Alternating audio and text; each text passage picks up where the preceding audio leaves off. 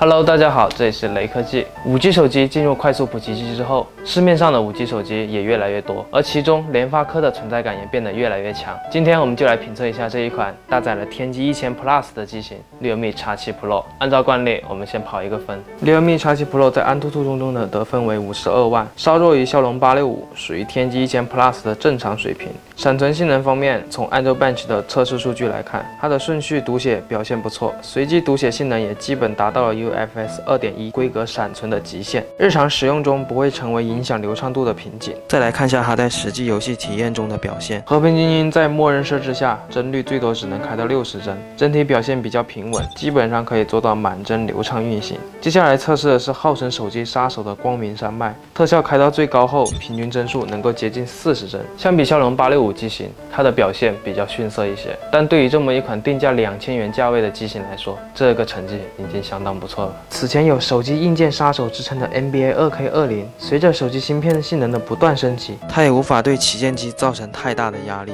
在测试过程中，把画质和特效都设置到最高，Realme X7 Pro 也基本上可以做到全程满帧运行。至此，我们可以对 Realme X7 Pro 上这颗天玑一千 Plus 下一个最初步的结论：实际性能略逊于骁龙八六五。但也已经达到旗舰第一梯队的水平，在日常使用或是玩一些大型游戏时，基本上没有什么压力。续航方面，Realme X7 Pro 的电池容量为四千五百毫安，机身厚度只有八点五一毫米，重量也只有一百八十四克，在竞品中属于比较轻薄的水平。这样还能做到大电池，还是相当不容易的。考虑到现在很多应用都采用了信息流的显示方式，并且占据了我们大多数人的手机使用时间，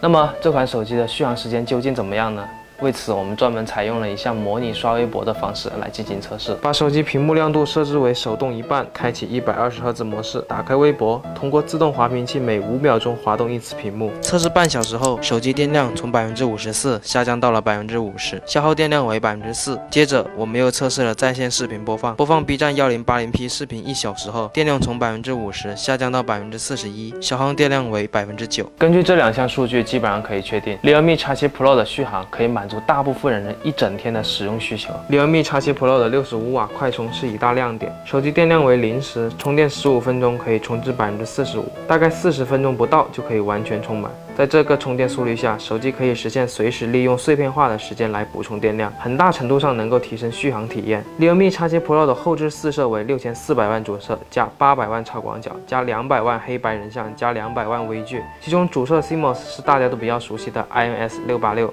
光线充足的条件下，这款手机的表现还是比较不错的，色彩还原准确，解析力也比较高。当然，在光线比较强的户外，偶尔会出现画面过曝的情况，但不是很严重。Realme X7 Pro 的超广角镜头表现同样不错，调教风格与主摄比较一致，同时做了防畸变处理，基本上感觉不到画面变形的情况。值得一提的是，Realme X7 Pro 的相机界面中配备了一个超级微距功能，应该是通过那颗微距镜头实现的。从实际样张来看，虽然它达不到显微镜视效果，但还是有一定可玩性的。在夜间环境下，Realme X7 Pro 的夜间模式开启后效果明显，画面整体亮度提升，细节也更加丰富。经过这几天我自己的使用，针对这台 Realme X7 Pro。我总结了以下优缺点，给有意入手这台机器的小伙伴们提供一些参考。优点的话，Realme X7 Pro 的充电速度快，碾压同价位对手，配置也比较均衡，没有明显短板，机身相对轻薄，性能强，性价比高。不足之处就是。后置相机无长焦镜头，屏幕刷新率选项只有六十赫兹和一百二十赫兹，没有提供过渡的九十赫兹。总的来说，Realme X7 Pro 是一款性价比相当高的产品。现在来看，天玑一千 Plus 是旗舰机市场上的一款甜点芯片，它在制程、性能、功耗以及对 5G 的支持上。表现都十分出色，更重要的是它的成本比较低。目前已经发布的天玑一千 Plus 机型，价格基本上都在两千元档，并且都收获了比较不错的口碑。而且除了天玑一千 Plus 这个卖点之外，Realme X7 Pro 的六十五瓦快充、一百二十赫兹屏幕以及不到两百克的重量，都是它的亮点。相比竞品，形成自己比较独特的差异化卖点，也符合 Realme 自己宣传的越级体验。当然，通过这款产品，我们也能发现，当下手机市场上的竞争依旧是很激烈的。好了，本期 Realme X7 Pro 的评测就到这里，欢迎小伙伴们在评论区中留下你的看法，顺便给个三连。这里是雷科技，我们下期再见。